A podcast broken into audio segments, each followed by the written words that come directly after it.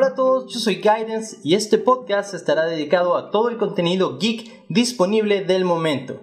En esta oportunidad hablaré acerca de los dos primeros episodios de la cuarta parte de La Casa de Papel. Los ocho episodios ya están disponibles e iré comentando cada uno de ellos en los capítulos siguientes. Estén al tanto. Ya no hay vuelta atrás.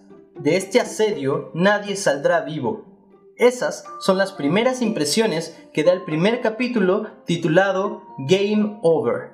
La cámara muestra la aflicción que viven todos dentro de sí mismos. Lo que acaban de presenciar es sin duda un punto de quiebre.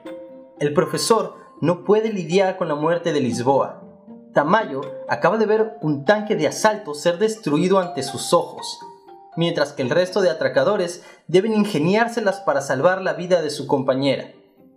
Nairobi sufrió un impacto de bala al descuidarse y asomarse a la ventana para caer en la trampa que Sierra le había tendido. Su hijo la hizo reaccionar y ahora duda de su estancia dentro del Banco de España. A decir verdad, me destrozaron las primeras palabras de Nairobi. Sáquenme, por favor. Prefiero vivir en la cárcel que morir aquí. Con esta desgarradora declaración empieza la fase 3, resistir. Las opciones son pocas. La supuesta muerte de Lisboa puso a los atracadores en tensión. La presión sigue en aumento. Nairobi tiene que permanecer dentro del complejo y ser operada. Ninguno de ellos parecería tener la habilidad para hacerlo. Pero una vez más, no hay detalle que el profesor no haya considerado, y Tokio asume la operación, tomando el mando del grupo. A mi parecer, Tokio siempre ha sido el problema principal. Es prepotente e impulsiva, cualidades que no deseas en un líder común, pero quizás sí en un líder de atracos. Sea como sea, es ella quien está al mando, y tendrá que probar que es lo suficientemente astuta para pelear con Sierra, quien por otro lado es implacable y voraz. Creo que cuando por fin esté al mando, volarán cabezas. Es solo cuestión de tiempo.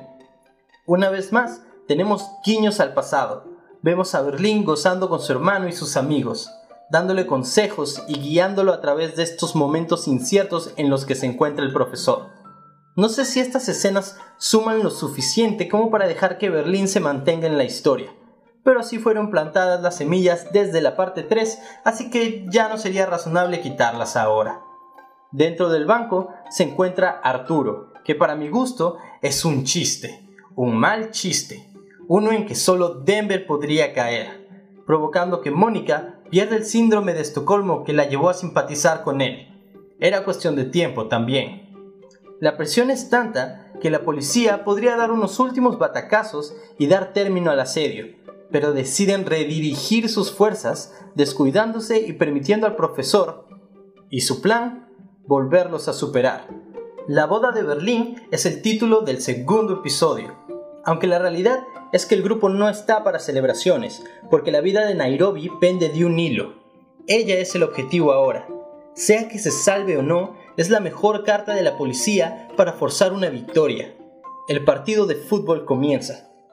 No saben quién está ganando, pero saben que están en el campo y que están jugando con menos jugadores ahora. Palermo ha perdido el control, pero observa cautelosamente los movimientos de sus compañeros quienes se sacan una debajo de la manga y logran realizar una operación exitosa. Pero no es tiempo de celebrar, porque Nairobi aún puede sufrir una infección y morir después. El plan debe seguir. El oro es la clave. Si logran sacarlo, entonces habrá con qué negociar. Pero se están olvidando que también tienen los secretos del Estado español, una carta que podrían usar más adelante. Por lo pronto, el profesor debe llegar a Madrid, al mismo tiempo que Lisboa, llega a la policía. Cara a cara con Sierra.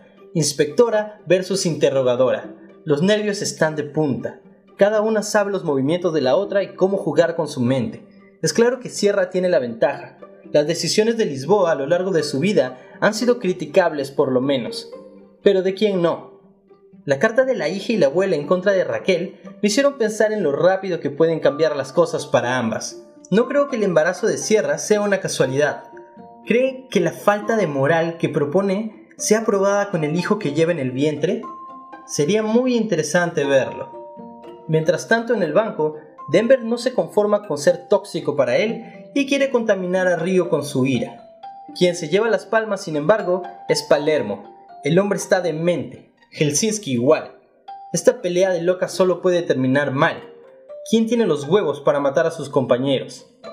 El único que parece razonar es Bogotá, quien para mí debió ser la cabeza de la operación desde un comienzo.